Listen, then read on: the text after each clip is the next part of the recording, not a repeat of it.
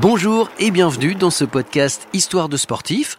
Je m'appelle Olivier et pour ceux qui découvrent cette chaîne, sachez que je vous emmène à la rencontre de sportives et de sportifs pour qu'ils nous racontent leur quotidien ou nous partagent leurs aventures sportives extraordinaires.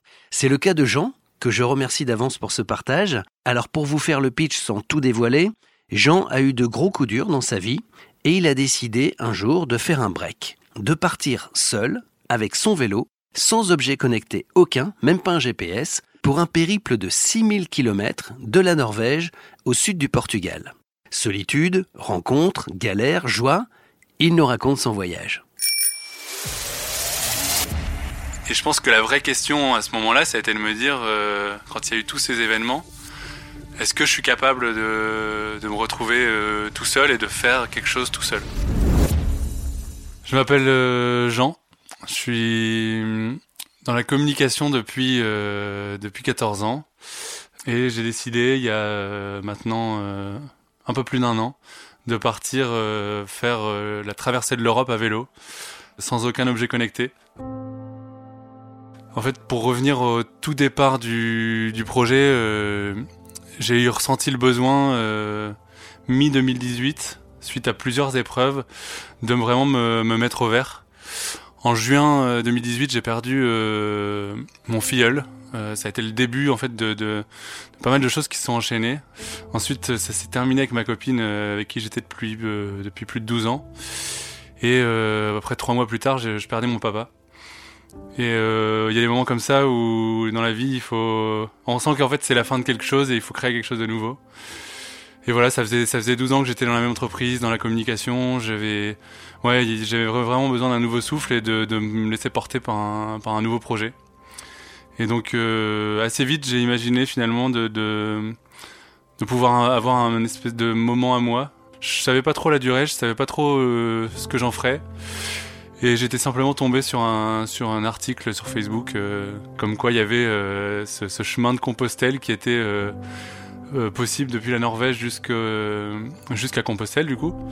Je me suis un petit peu intéressé au, au, projet. Compostelle, ça me plaisait pour la, démarche de se retrouver seul. J'aimais bien l'idée, par contre, j'avais aucune envie de le faire à pied. Je pense que je suis pas assez patient pour ça. Et du coup, j'ai décidé de le faire à vélo. tout s'est passé assez vite. Je suis revenu, euh, je pense que c'était mon entretien euh, annuel de fin d'année. Et euh, j'ai décidé de dire à mon patron que je terminerais pas l'année qui allait arriver. Je lui ai dit que je partais six mois plus tard pour faire ce voyage à vélo. Et comme j'avais un boulot avec pas mal de responsabilités, je, finalement, j'ai jamais pris le temps de préparer mon voyage. Donc j'ai laissé passer le temps. J'avais un peu d'historique avec les voyages à vélo. J'en avais, j'avais traversé dix ans plus tôt l'Inde et l'Australie avec un copain, donc je, me faisais un petit peu confiance là-dessus. Par contre, euh, mon vrai doute, c'était sur ma capacité à me retrouver euh, tout seul, sans objet connecté, parce qu'en étant dans la com, euh, j'étais tout le temps avec un, voire deux téléphones et mes écrans dans tous les sens. Et, de toute façon, enfin, la dépendance qu'on connaît aujourd'hui aux, objets connectés. Donc j'avais envie de me tester, moi, d'aller me chercher un peu. Presque aussi de me faire mal, parce que je, pense que avec tout ce qui s'était passé, et notamment ma rupture, j'étais un peu sur un déficit de confiance. Et j'avais envie de me, faire un truc sur lequel je puisse m'appuyer pendant, pendant un moment et, et voilà, quelque chose qui me permette de retrouver cette confiance. Et donc j'étais un peu euh, bourrin dans la démarche, au moins au départ, sur l'idée de me retrouver tout seul. D'ailleurs, je l'ai pas tenu très très longtemps euh, tout seul. Donc je, je, voilà, je suis parti euh, donc six mois après. Donc le boulot, je pense que je l'ai arrêté 15 jours avant de commencer mon voyage à vélo. Donc je suis parti pour la Norvège avec un vélo que j'avais récupéré qui avait déjà fait pas mal de bornes, un, un bon vélo. Bon après je savais que je passais euh, que je traversais l'Europe donc euh, je me faisais pas trop de soucis sur le fait de de pouvoir faire réparer mon vélo. C'est euh, c'est assez euh, drôle mais en fait je, suis assez nul en mécanique et en vélo. Voilà, moi j'ai pas cette cette touche là. Par contre, je me fais un peu confiance sur le fait de trouver des, moyens toujours pour réparer le vélo, pour m'en sortir.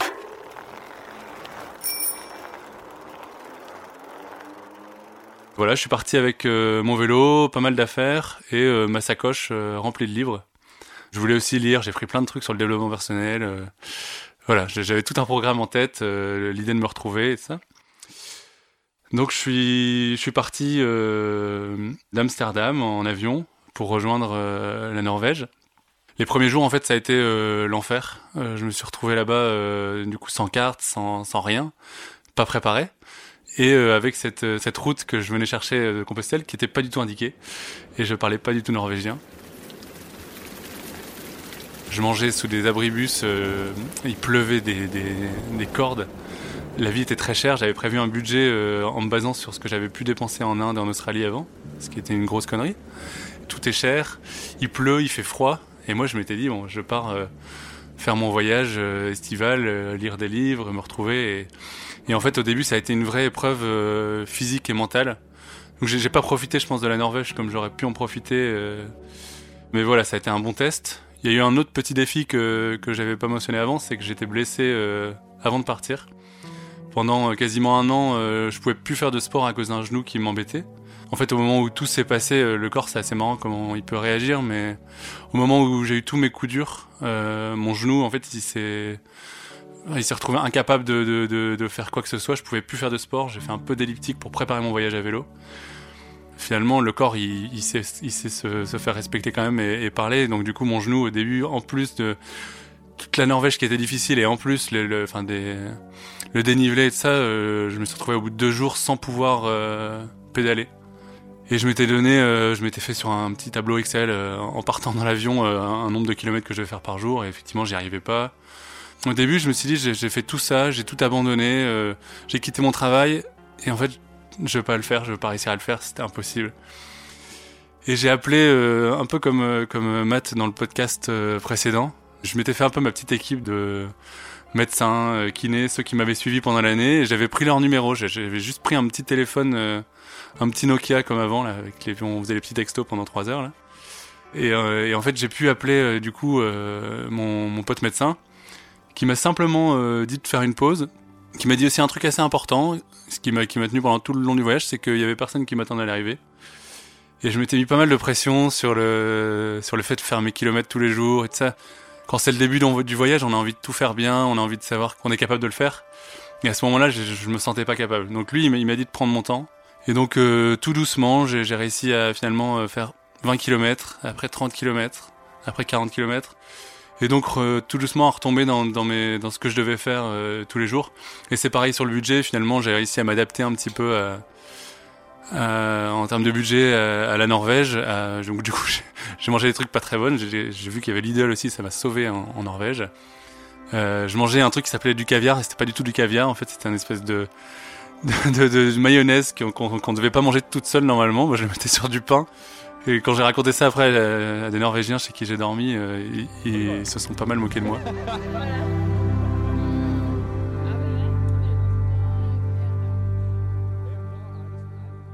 Donc j'ai terminé, la Norvège euh, difficilement. À, la fin, je commençais presque à être sec. Euh, c'est pareil, j'ai passé pas mal de nuits, du coup, trempé. Ma tente a été tout juste à la bonne taille, donc j'avais mon sac de couchage qui, touchait le, bout de la tente. Bref, c'était un petit enfer quand les choses vont pas bien, en général, c'est assez concentré. Et du coup, pour moi, ça, représente la Norvège. Euh, D'ailleurs, dès que j'ai passé euh, la frontière, c'est marrant, c'est un, grand pont euh, énorme, hyper haut, qui passe entre deux fjords, euh, entre la, Norvège et, et, la Suède. Il y a un truc magique à ce moment-là qui s'est passé. Le soir même en Suède, euh, je dormais dans le jardin de, quelqu'un. Ce qui n'était pas arrivé du tout en Norvège, où je, me débrouillais pour dormir où je pouvais dans la nature et dans des campings des fois hors de prix. Et en fait, arriver en, Suède tout de suite, ça a été, ça a été plus facile. J'ai pu euh, retrouver une route de vélo qui passait entre les petites îles de, de Suède. C'était vraiment euh, super beau. Voilà, là, la Suède, ça a été un peu plus facile. Très vite, je me suis retrouvé du coup à devoir traverser euh, en bateau. C'est marrant parce qu'en voyage à vélo comme ça, dès qu'on prend un autre moyen de transport que le vélo et qu'on avance euh, sur des kilomètres un peu tout seul, il y a un côté un peu magique euh, qu'on oublie des fois euh, euh, quand on fait de la voiture ou de l'avion tout le temps et tout ça. Et c'est vrai que le, vélo nous permet de, remettre un peu quand même les pieds sur terre et, de se dire qu'en fait faire des kilomètres, il y a un côté un peu magique quand on le fait de manière portée.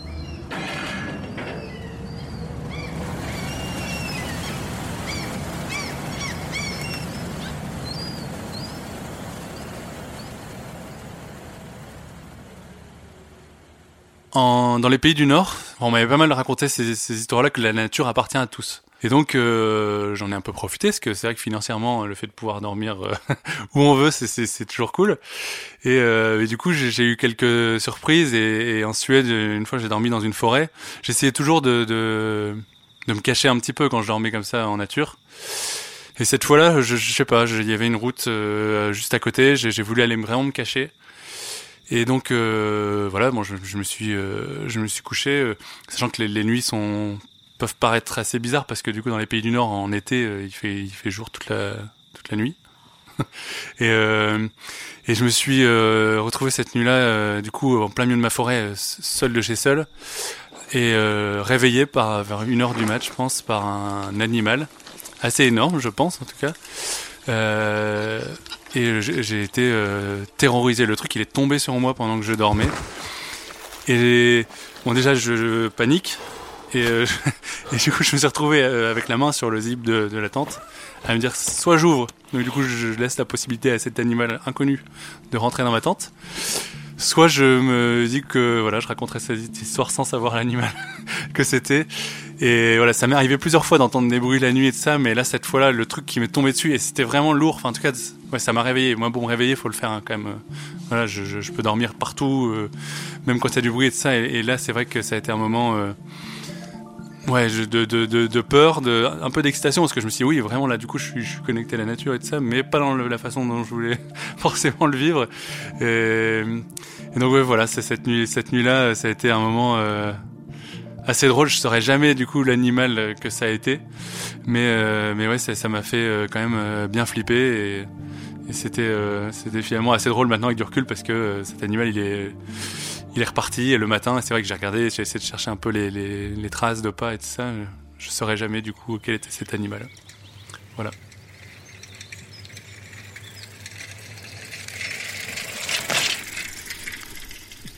Voilà, ensuite je me suis retrouvé euh, au Danemark et au Danemark j'ai commencé à retrouver des gens, à pouvoir rééchanger un petit peu. Des fois j'allais chercher des, campings aussi, je dormais pas que dans la nature, pour essayer aussi de pouvoir rééchanger avec des personnes.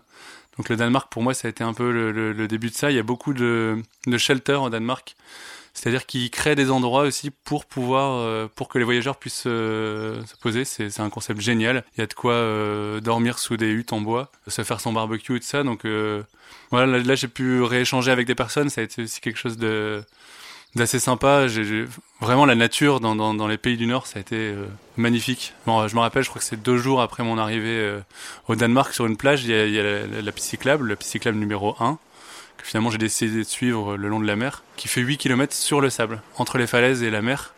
C'est que pour les vélos du coup, et c'est des choses que j'ai trouvées que là-bas. Euh, au Danemark, vraiment, enfin, tout était fait euh, pour le vélo. Dans les, pays du Nord, globalement, il y a une telle culture vélo que finalement, euh, ça en devient hyper facile. Et euh, moi, sans GPS, euh, dans, dans, c'était hyper easy. On va voir par la suite de mon voyage que, en fait, plus on descend, moins c'est facile de faire du vélo, et, pour autant, plus les conditions euh, météorologiques sont faciles.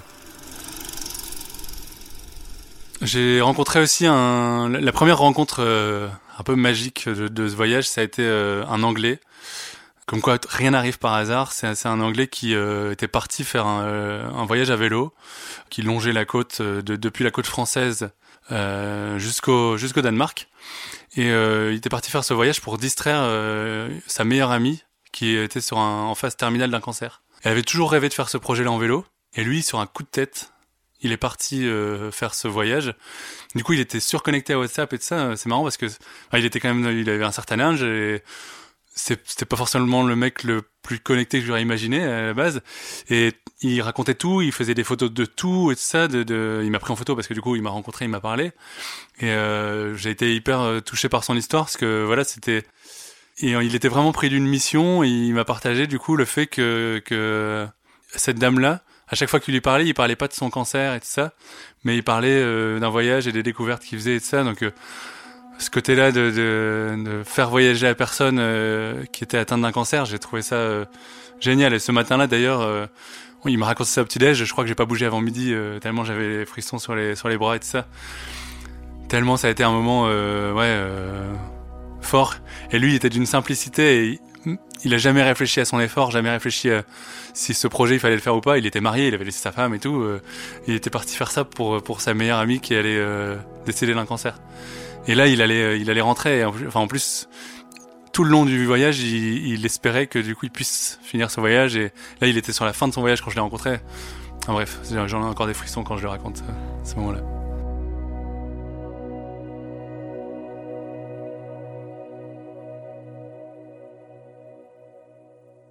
Voilà, donc j'ai enchaîné après avec euh, avec l'Allemagne. L'Allemagne, euh, pour moi, c'est le souvenir que j'en retiens, c'est beaucoup de moutons. Euh, parce que les pistes cyclables qui sont le long de la mer, la, mer du Nord globalement, euh, c'est pas une très belle mer, c'est pas des très belles plages et tout ça. C'est même euh, souvent de la vase. Et donc souvent ils mettent beaucoup de, de, de, de, zones avec des moutons. Donc moi je passais et je, je me suis même c'est vrai retrouvé des fois à parler avec des moutons, à me marrer avec les moutons. C'est marrant parce que je, notais tous les jours, j'essayais dans mon carnet de noter euh, les trois choses euh, positives qui se passaient dans ma journée et j'ai vu que les moutons, là, en relisant, euh, ils étaient assez présents. L'autre chose marrante avec mon carnet, d'ailleurs, c'est que au début, je, comment dire, je, mettais souvent dans les points positifs les interactions que j'avais avec avec les personnes de, de ma famille que j'arrivais à appeler de temps en temps, les quelques contacts que j'avais réussi à garder en, faisant ce, cet exercice de décrire tous les jours ce qui se passait, je me suis rendu compte que la bouffe, c'était quelque chose d'ultra important et que dès que je mangeais un truc qui changeait un peu ou, que je me faisais un petit plaisir, ça devenait pour moi euh, vraiment euh, le plaisir de la journée. Donc c'est pareil, c'est des choses qu'en fait aujourd'hui, euh, j'essaye de cultiver un petit peu et c'est assez marrant. Ce matin, ça a dépoté. Réveil à 6h30, toilette, sport, on s'habille, petit déj, tente prêt à 8h30. Un record. Le chemin est beau, mais le genou reste fébrile. Et le vent est fort, très fort. Un rayon se pète. Mon vélo commence à tanguer. Je décide quand même de traverser 12 km avec un vent pleine face. Je suis épuisé. Résultat, un camping pas cher en face d'une église chapiteau et porridge à 16h. Du grand n'importe quoi. Vivement la fin.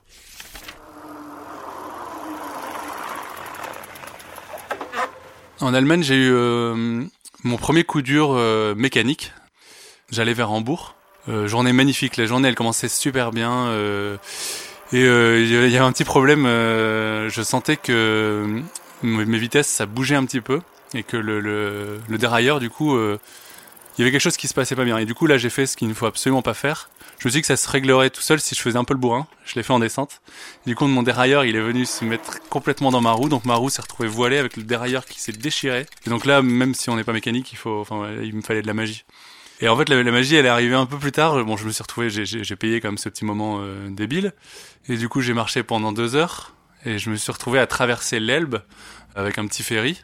Et, euh, là, ça a été assez magique parce que juste en, les gens m'ont vu euh, dans le ferry euh, avec euh, mes mains euh, dégueulasses, où j'avais essayé de cacher d'ailleurs le dérailleur un peu pour que ça fasse pas trop pitié en, bougeant mon vélo sur le bateau. Et en fait, en arrivant, il y avait une camionnette d'un réparateur de vélo qui était là. Et il y avait un mec, sans rien me dire, qui avait téléphoné à un de ses potes qui était réparateur de vélo. Et donc qui est venu me chercher avec la camionnette et qui, qui m'a emmené réparer mon vélo ça a été euh, un petit moment ouais, euh, assez magique euh, ce moment-là. Voilà,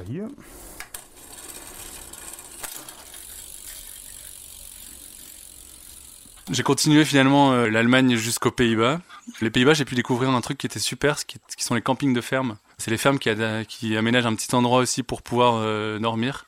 Ça, ça a été super cool. J'ai fait des, des, des, super rencontres. J'ai bien mangé aussi. Ça a été canon sur les Pays-Bas c'est des fois c'est des, des petits euh, c'est des petits endroits euh, très simples avec euh, quelques le, premier que j'ai fait c'était il y avait quelques coques sur un côté. C'était un, un mec justement euh, qui, qui, était fan de vélo qui avait réaménagé un petit endroit. Il avait mis un petit côté de sa grange avec quelques bancs des Lonely Planet qui étaient restés là.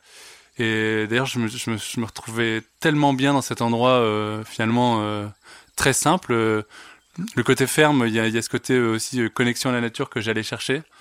Et euh, je me suis retrouvé tellement bien que je me suis offert euh, aux Pays-Bas, dans ce camping de ferme, ma première pause, ma journée où je roulais pas, qui est quand même quelque chose d'important et que j'ai fait euh, plus souvent après. c'est un, un, concept que j'ai trouvé qu'aux Pays-Bas. Je sais que ça se développe un peu en France, les campings de ferme, mais c'est vraiment un endroit où on vient chercher le calme et c'est pas du tout euh, le terme camping on devrait même pas l'utiliser ça ressemble pas au gros camping qu'on retrouve chez nous on est vraiment dans un coin du jardin euh, avec le fermier. C'est très simple. Souvent euh, il y a deux trois produits bio à dispo. Là je me souviens que j'avais eu des œufs. C'est la première fois dans mon voyage où j'ai mangé des œufs parce que je pouvais pas les conserver. Ouais c'est des petits moments assez cool assez calmes euh, finalement pendant le voyage et ça c'est super.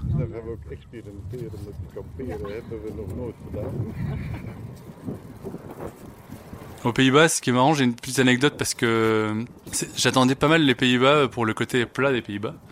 Et en fait, quand c'est plat, ça veut dire qu'on est très très ouvert face au vent. Et euh, j'ai une anecdote assez sympa euh, sur sur euh, sur ça. J'ai un matin où vraiment on avait le vent en, en pleine tête. Et je me retrouve à faire un peu une course au ralenti avec un vieux monsieur qui était aussi, euh, qui avait quelques sacoches derrière et ça, je voyais qu'il voyageait à vélo. On se dit bonjour une première fois. Une deuxième fois, je dépasse, euh, voilà. Et après, ça devient gênant parce qu'on se dépasse souvent.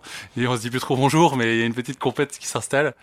Et, euh, en fait, arrivé un peu plus loin, je me suis, je posé avec lui je sors la cafetière et tout ça, je lui offre un petit café et euh, en discutant, je me rends compte que ce monsieur euh, est en train de faire ce voyage parce que euh, il a vaincu le cancer de la prostate et c'est le cancer euh, duquel mon père était décédé. Et ça m'a fait vraiment un effet. Enfin, j'avais l'impression que c'était un peu surnaturel et surréaliste. Je savais que j'allais m'exposer à des moments comme ça. Je savais pas que ça arriverait comme ça aussi fort. Et en fait, lui, il faisait ce voyage-là parce qu'il avait survécu à son cancer de la prostate. Il était parti tout seul. Et c'est marrant, c'est que lui, il avait pas de but, euh, il roulait juste jusqu'à ce qu'il en ait marre et qu'il puisse rentrer, mais il célébrait un peu son sa victoire sur le cancer. Et, et ouais, moi euh, hyper touché par ce moment-là. Euh, je l'ai d'ailleurs, enfin voilà, je l'ai réécrit et ça m'a ça m'a ça m'a souvent suivi. Mais voilà, je, suis tous, enfin je suis souvent tombé sur des personnes avec qui il y avait des histoires un peu un peu communes. Et mais là, euh, c'était vraiment euh, criant et en plus, il y a eu cette petite course avant euh, qui était hyper drôle. C'est lui qui d'ailleurs qui m'a dit qu'il mangeait des graines de courge pour essayer de lutter contre le cancer de la prostate. Donc c'est pareil, c'est quelque chose qui m'a suivi. J'ai essayé de chercher des graines de courge tout le long de mon voyage après, alors que c'est pas très bon quand même, mais et c'est cher en plus. Donc, mais voilà, c'était une anecdote sympa aux Pays-Bas.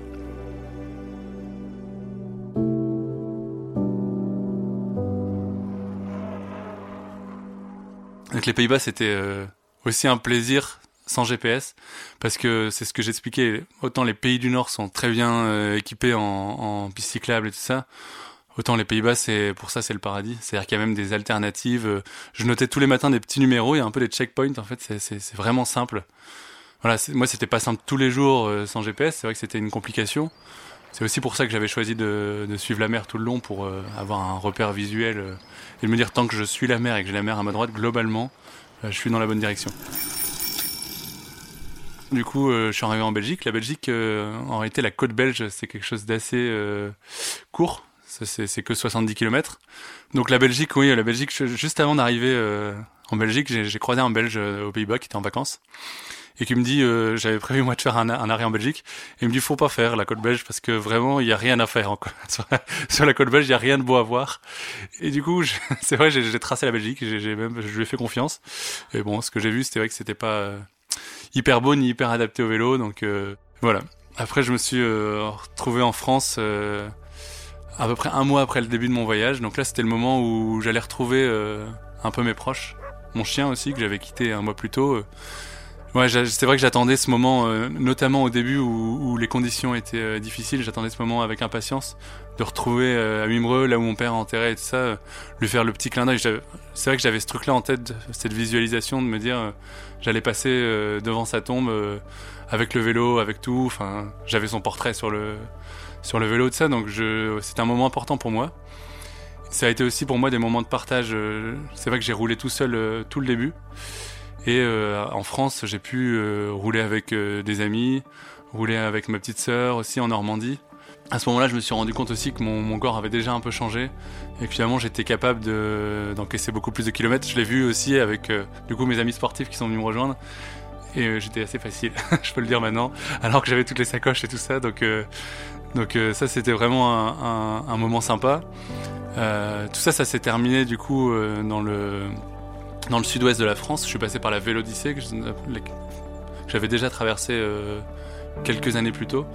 C'est vraiment, euh, je leur dis parce que en France, il faut le dire aussi, on a aussi des choses super bien. Et la Vélodyssée, c'est euh, une super partie qui part de Bretagne, de Roscoff jusqu'à Andaille. On passe dans les pins, c'est vraiment magnifique. et là, en plus, moi, j'étais, pour que tout marche bien, j'avais aussi mes deux meilleurs potes avec moi sur cette partie-là. C'était vraiment génial. Et j'ai pu terminer du coup chez mon petit frère qui habitait en Daille. Donc voilà, la, partie française, c'était euh, la partie où finalement, euh, moi qui étais parti pour être tout seul, euh, j'ai eu plutôt plein de témoignages de potes, de personnes qui étaient, qui étaient sensibles à, mon voyage. Et, et donc c'était vraiment une, une, belle partie. Et ça s'est conclu par, par la traversée des Pyrénées, qui du coup, là voilà, m'a complètement perdu parce que je ne voyais plus la mer. et là, je, me retrouvais à nouveau tout seul. Et j'ai fait 20 euh, km de, de, Je me suis trompé sur 20 km ce jour-là. D'ailleurs, j'essaye souvent de m'en rappeler. Dès que j'ai la flemme, je me souviens que j'ai fait ce truc-là. Que du coup, j'ai traversé les Pyrénées en me trompant de route. Et je, je suis monté, monté, monté. Vraiment, ça a été euh, hyper difficile parce que de se tromper de route quand on monte, c'est horrible. on, s'en veut beaucoup. Et, euh, et, je voyais en plus la route en, bas que j'aurais dû prendre et ça. Bref. Et après, euh, je me suis retrouvé du coup sur le, sur le vrai chemin de Compostelle. Donc là, ça a été euh, d'autres rencontres avec des personnes qui avaient, qui venaient chercher aussi des choses comme moi je venais chercher.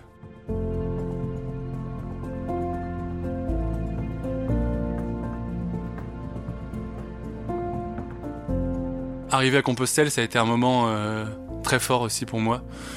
Je me suis retrouvé à faire des petits textos, il faut m'imaginer avec mon, mon, petit téléphone du coup, mes petits textos, je, redevenais bon, que j'ai retrouvé mes skills quand j'étais en troisième avec mon petit Nokia. Et, euh, et c'est le moment où je, me suis retrouvé euh, pendant quasiment 5 heures euh, assis sur la place. Je pleurais, je rigolais, je faisais mes messages. Je remerciais tous ceux qui m'avaient un peu soutenu sur le, sur le début du voyage, qui, m'avaient touché. Bon, j'ai eu pas mal de, de petites attentions de mes proches qui m'ont soutenu pendant le voyage. Euh, ouais, ça a été vraiment le moment où moi je les ai remerciés et je sentais qu'une partie du voyage elle était terminée à, ce, à cet endroit-là, même si moi j'avais décidé d'aller euh, jusqu'à la pointe euh, du Portugal pour terminer euh, mon voyage.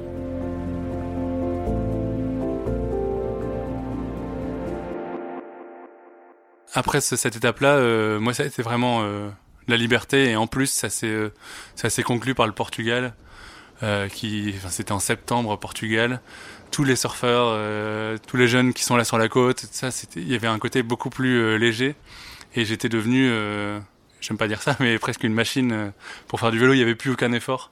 C'était simple. Je me levais le matin, j'avais une routine toute faite. Je faisais ma méditation. Je faisais du sport, ce qui est un peu bizarre, mais je faisais quand même mon sport le matin avant de de, de, partir rouler. Il y avait mon, mon petit déj, euh, souvent du coup dans des spots où, euh, où j'avais la vue sur la mer euh, avec les surfeurs. Enfin vraiment le Portugal ça a été trop cool. Et en plus le niveau vent, le Portugal c'était un moment où j'ai eu le vent dans le dos tout le long il y a quelque chose d'assez logique dans ce, dans ce voyage avec euh, toutes les difficultés du début et cette histoire de réapprendre à me faire confiance. Et à la fin, euh, finalement, tous les éléments qui sont faciles. Et puis en plus, euh, du coup, il y a le côté quand même pas cher, donc je pouvais manger des trucs différents. Et j'ai pu tester vraiment le, le, comment dire, les spécialités du pays. Là où c'est vrai que dans, dans, les pays précédents, avec mon budget de 25 euros par jour, j'ai mangé beaucoup de maïs, de thon et, et de flocons d'avoine. Globalement, euh, c'est sinon, euh, je me souviens d'ailleurs en, Norvège, euh, il y a eu un, un moment où on m'a dit il faut absolument que tu testes le saumon norvégien et ça. Sauf qu'en fait, je me retrouvé à manger quasiment rien pendant trois jours après, tellement c'était cher. J'avais payé, je crois, 40 euros mon plat. C'était bon, hein, mais mais ça valait pas ça valait pas le coup par rapport à mon budget mon budget final. Et, voilà. et c'est vrai qu'à la fin, ouais, au Portugal, c'était quand même beaucoup plus facile, abordable. D'ailleurs, en termes de coût de vie, il y a un truc que j'ai pu comparer tout le long, c'est de me faire réparer mes rayons entre le, la Norvège et le Portugal, ce qui est exactement la même chose. Euh, c'est euh, entre, on passe de 50 à 10 euros euh, pour la même prestation. Donc c'est ça, c'était assez rigolo. Donc voilà, tout ça pour dire qu'à la fin, tout était beaucoup plus facile au Portugal.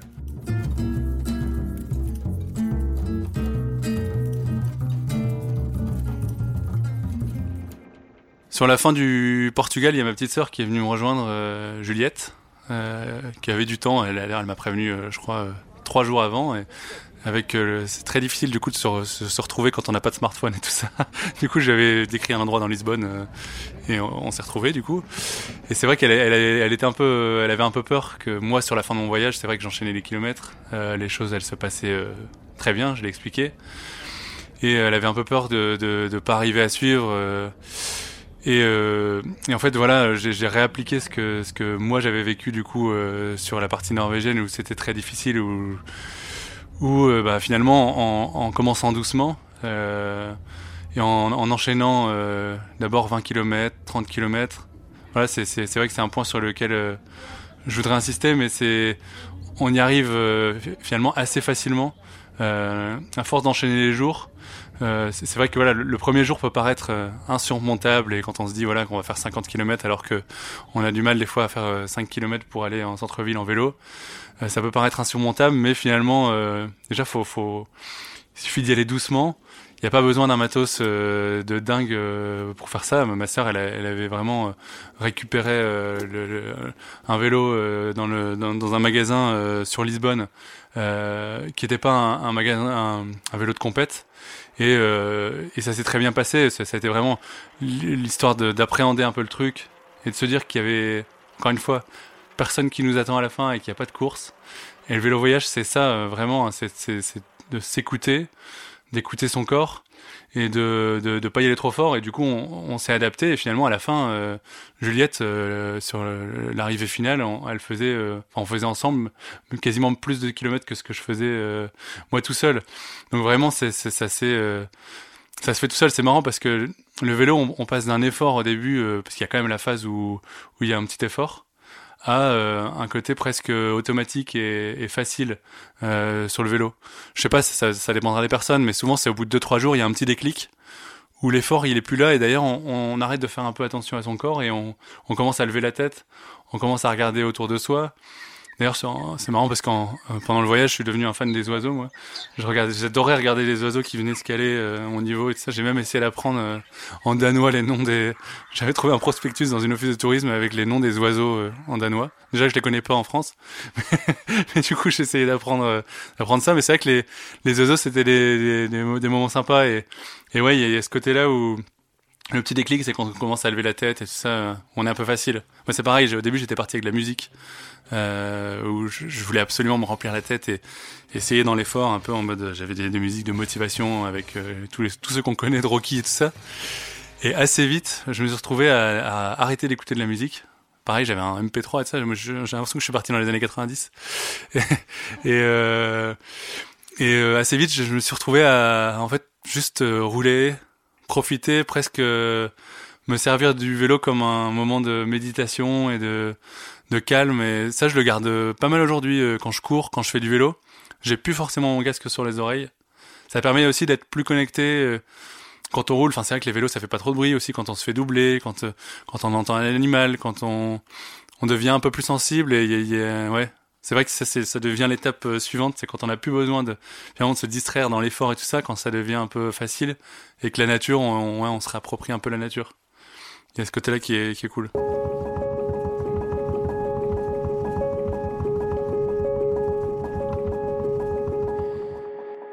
C'est vrai que la fin, euh, la fin du voyage, elle est assez, euh, assez bizarre parce que c'est vrai qu'on, je, partais avec euh, l'idée de, de, trouver quelque chose, je savais pas quoi. Et en fait, quand on, quand on arrête, euh, c'est même, il euh, y, a rien, on nous donne pas quelque chose. en fait, je, ce que j'allais chercher, je pense que c'est les quatre mois qui se sont passés. Et à la fin, il y a un petit sentiment presque un peu bizarre parce que c'est vrai qu'on nous remet pas, il y a personne déjà qui, qui est là, je le redis, il y a personne qui nous attend et on, on nous on nous donne pas quelque chose. Euh, je venais chercher de la confiance et je pense que c'est c'est pas à la fin que que je l'ai que je l'ai récupéré. Ouais, il y a plutôt un sentiment euh, bizarre de oui, je l'ai fait donc un petit ancrage en soi qui dit euh, un petit capital confiance qu'on vient qu'on vient récupérer mais c'est pas juste à la fin du voyage. Du coup, si, si, je dois faire un peu la conclusion de, de, ce voyage, je pense que oui, finalement, ce que j'ai été chercher, c'est cette capacité à me retrouver seul et, et en fait à y arriver et à me dire que que c'était possible. Je, pense que quand j'ai imaginé ce voyage, c'est vrai que quand je raconte le début, il y a un côté un peu kamikaze à se lancer dans ce voyage sans préparer, sans peut-être parce que euh, ouais, j'avais envie de me tester. Euh, je me suis mis beaucoup de contraintes en ne, ne pas emmenant des d'objets connectés, en du coup en me coupant de pas mal de monde, en en voyageant d'une manière particulière. Et je pense que ça a été pour moi, euh, je pense que je m'étais mis des contraintes et pour voir si, si j'en étais capable.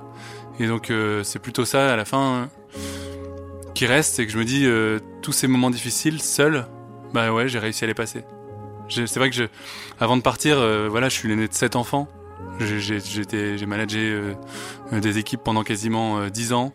Je suis président d'un club de foot. En fait, j'ai passé mon temps à être entouré de, de personnes et c'est vrai que, et puis voilà, j'étais aussi euh, en couple pendant très longtemps, ce qui fait que je me retrouvais jamais seul. Et je pense que la vraie question à ce moment-là, ça a été de me dire, euh, quand il y a eu tous ces événements, est-ce que je suis capable de, de me retrouver euh, tout seul et de faire quelque chose tout seul? C'était ça la question.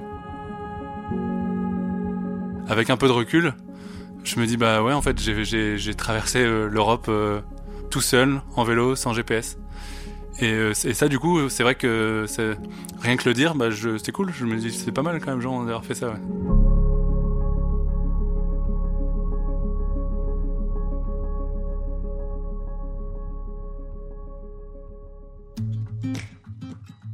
Alors aujourd'hui, je vais bien. Euh, je pense que avec le contexte euh, du Covid et toute la crise qu'on vient de passer, je pouvais pas le savoir avant, mais je pense que j'ai eu énormément de chance de, de voyager pendant 7 mois. Et donc je pense que j'ai traversé la, crise un peu plus facilement. Euh, finalement, j'ai récupéré mon travail euh, d'avant, euh, toujours dans la communication. Mais je pense que je l'appréhende avec beaucoup plus de recul et beaucoup moins de stress qu'avant. J'ai fait une partie de mon deuil avec mon papa. Je pense que voilà, je, je, vais beaucoup mieux aujourd'hui. Mais ouais, je suis beaucoup plus, beaucoup plus apaisé et c'est vrai que je peux le dire aujourd'hui, je pense que j'ai plus de confiance en moi.